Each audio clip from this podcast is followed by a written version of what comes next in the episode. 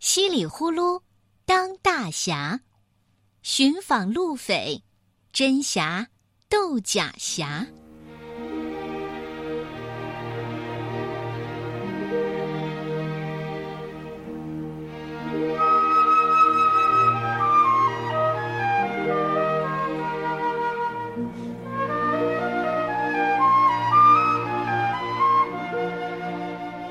兔子太太告诉狗太太说：“您在上街可得小心点儿啊！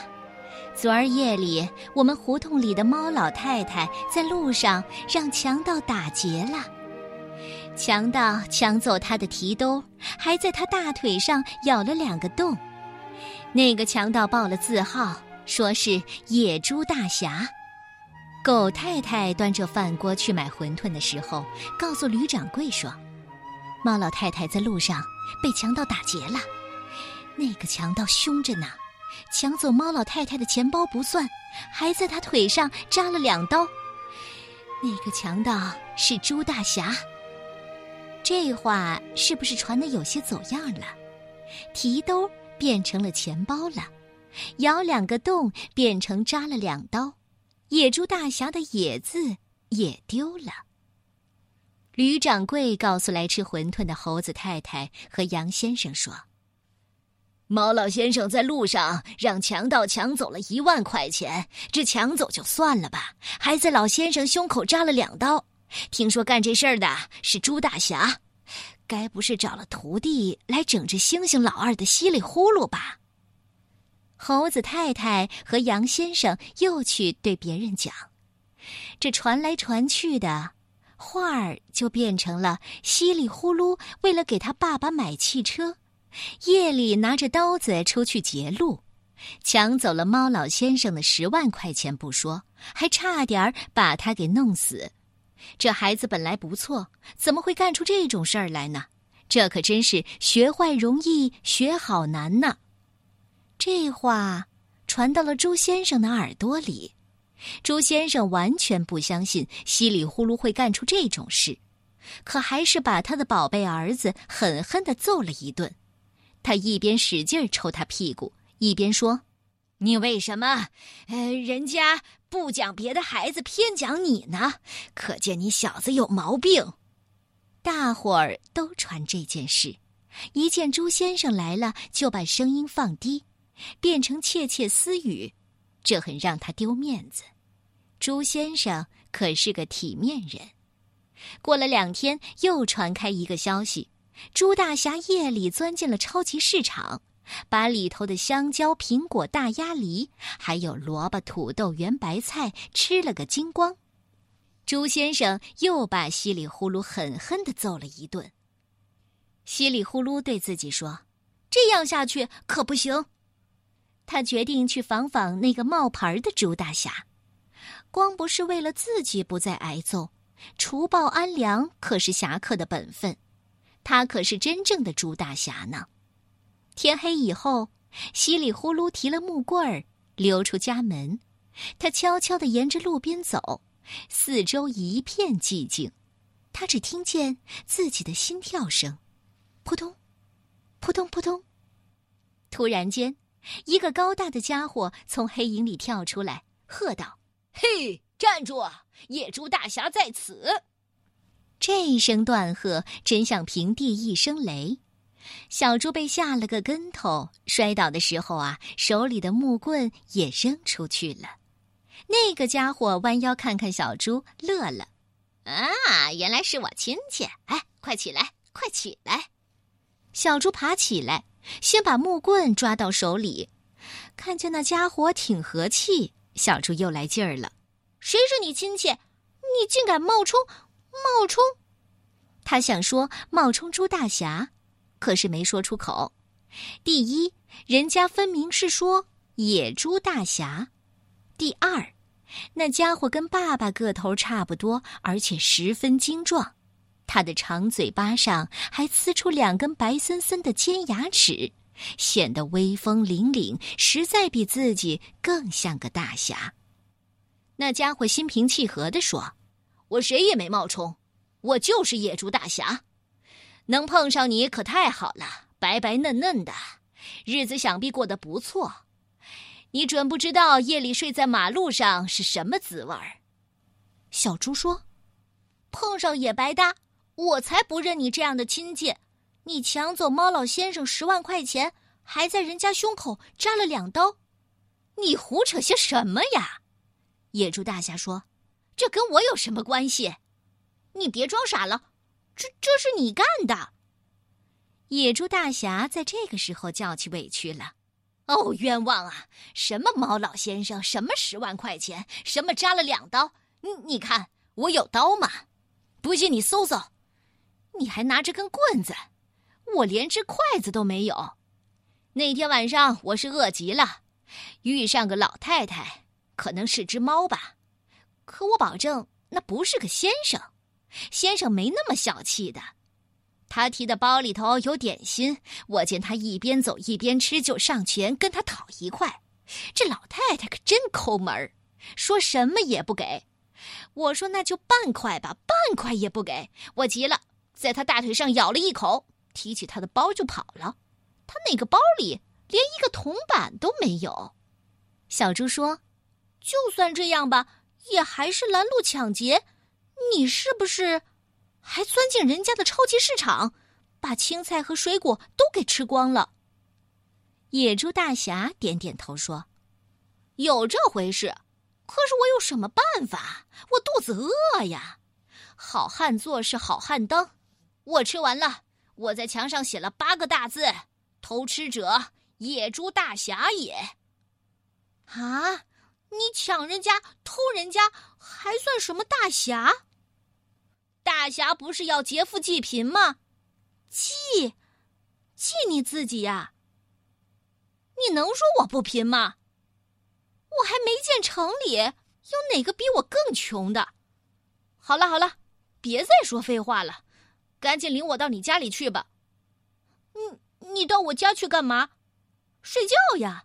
你瞧，天都这么晚了，你总不好意思让我还在马路上睡吧？这算什么亲戚？那，你得先承认，抢猫老太太、偷超级市场是不对的。野猪大侠忽然冲过来，照着小猪的大腿就是一口，小猪疼得吱儿一声尖叫。野猪大侠说：“看在亲戚的份上，我还没使劲咬呢，你带不带我去？”小猪叹了一口气说：“嗯，那好吧。”野猪大侠摇摇头：“你们城里人个个都小里小气的，跟你们打交道难着呢。亏得我长了一口好牙。”其实稀里呼噜要领他回家，一半儿是因为觉得他睡在马路上很可怜。他心想：“我明天可以带他出去干活，有了吃的，他就不会去抢去偷了。”他对野猪大侠说。到了我们家，你赶紧进我屋子，别让我爸瞧见你。你爸算老几呀？他有我这么厉害的牙齿吗？他敢把我野猪大侠怎么样？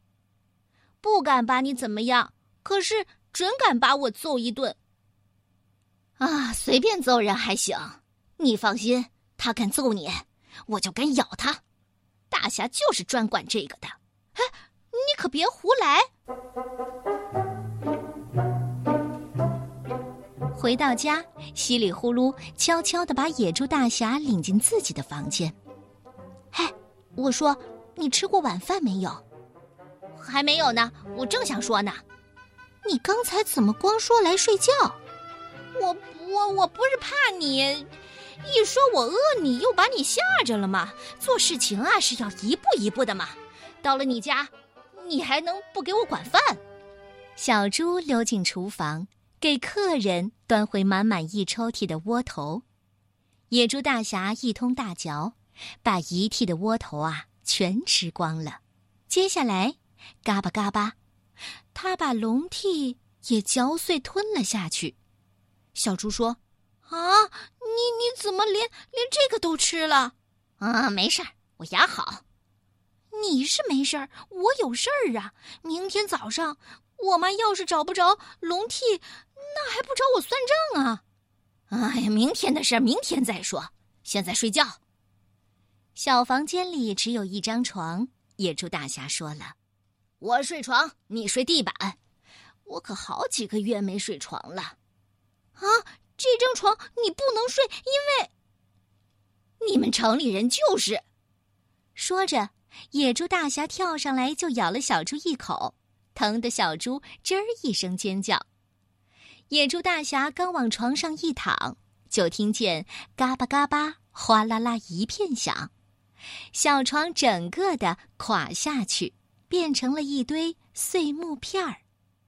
野猪大侠在那上面躺了一会儿，跳起来说：“哎呀，你的床一点都不好，又硌腰又扎屁股的，还是你自己睡吧。”说完，他滚到地板上，立刻呼噜呼噜的睡着了。第二天早晨啊，小猪对野猪大侠说：“你别再去抢了。”今天我带你出去干活，咱们到饭馆去端盘子、洗碗碟。野猪大侠摇摇头说：“呃，不行不行，我试过，他们说我呆头呆脑，只配留在乡下种地。我们那儿的人都说城里的钱好挣，进城就能发大财，谁知道这鬼样子？可是我认识一个地方，他们那儿需要干活的，你跟我学着做，准能挣到钱。”到时候咱们就能买好多好多好吃的东西了。野猪大侠一听，立刻来了精神。呃，好，你交给我，我给你当徒弟。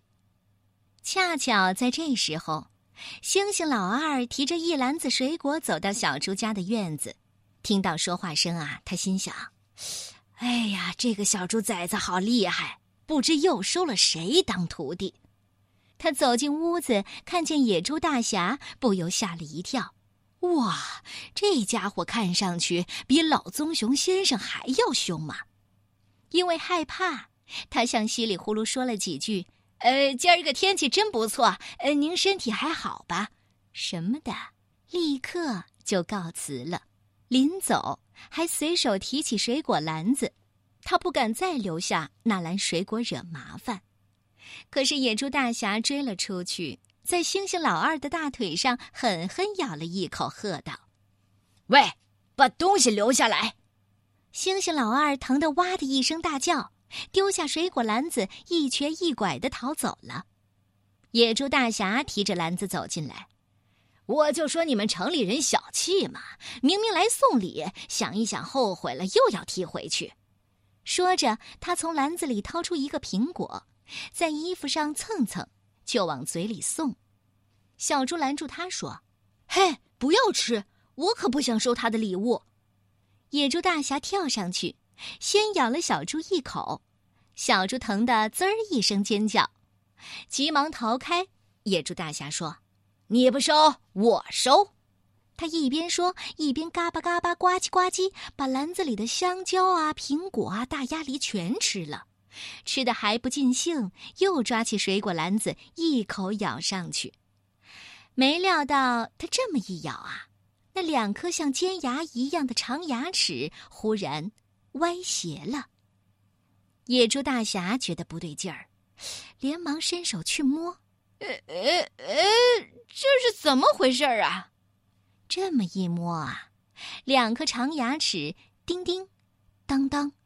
都掉到地板上了，野猪大侠跳起来大叫：“这不可能！”随着叫声又乒乒乓乓一阵响，他满口的牙都滚出来，散落的到处都是。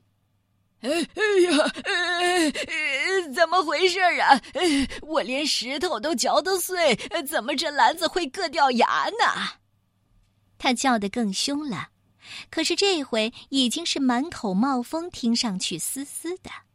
小猪心里想：“是啊，昨儿晚上还嚼碎了一层笼屉呢。”哎呀，不妙！是不是这水果？他慌慌张张的跑过来问：“嘿，这水果里边有没有橘子？”野猪大侠说：“呃，有十来个呢。橘子怎么了？”这准是他哥哥的橘子，那玩意儿啊可不得了。马太太只尝了一个，满嘴的牙都掉光了。还有我一个朋友，野猪大侠像疯了一样的在地上跳。我要找他去算账啊！我要把他的牙都敲下来。接着，他就像一阵旋风似的冲出去了。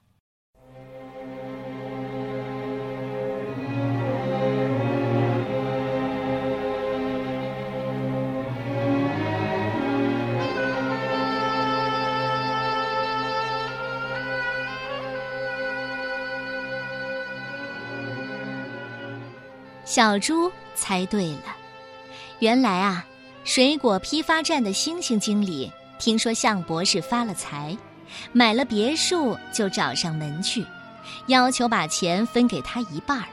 向博士心里明白，要不是星星经理批发的橘子酸掉了那么多人的牙，他的牙科诊所门前就绝不会排长队。要是他自己独吞，惹恼了星星经理。经理不再进那种比柠檬还酸十倍的橘子，自己的生意可就完蛋了。所以讨价还价了一番，他答应星星经理每卖掉一筐橘子，他就付给星星经理两万块钱。星星经理知道他弟弟星星老二是市场上的一霸，谁酸掉了牙也不敢找他算账，就拉了一卡车白送给老二。猩猩老二一直以为棕熊先生狠揍他一顿是稀里呼噜指使的，怀恨在心呐。听说棕熊先生出国传授种冬瓜的经验去了，猩猩老二觉得机会难得，就假装看望稀里呼噜，在水果篮子里掺进几个那种橘子，要给小猪一点苦头吃。话说野猪大侠追到大门外。星星老二已经溜得无影无踪，想想自己没了牙，在城里也没法再混下去。野猪大侠长叹一声，悄悄地回乡下去了。这么一来，镇上又传开了一个消息：原先干坏事的那个家伙啊，是个冒牌货。真正的猪大侠听说了这件事，非常生气，提起棍子就寻上门去。朱大侠少林棍法精奇，也不打对手别处，每送上一棍就敲掉假朱大侠一颗牙齿。几十个回合过去，把那家伙敲得一颗牙齿也没剩下。假大侠只好跪在地上求饶，还磕头央告真大侠收他当徒弟。朱大侠撇撇嘴说：“滚得远远的，别让我再瞧见你。”于是。大侠稀里呼噜又给镇上除了遗害，你们看嘛，是不是再也没有一头猪拿着刀子截路的事了？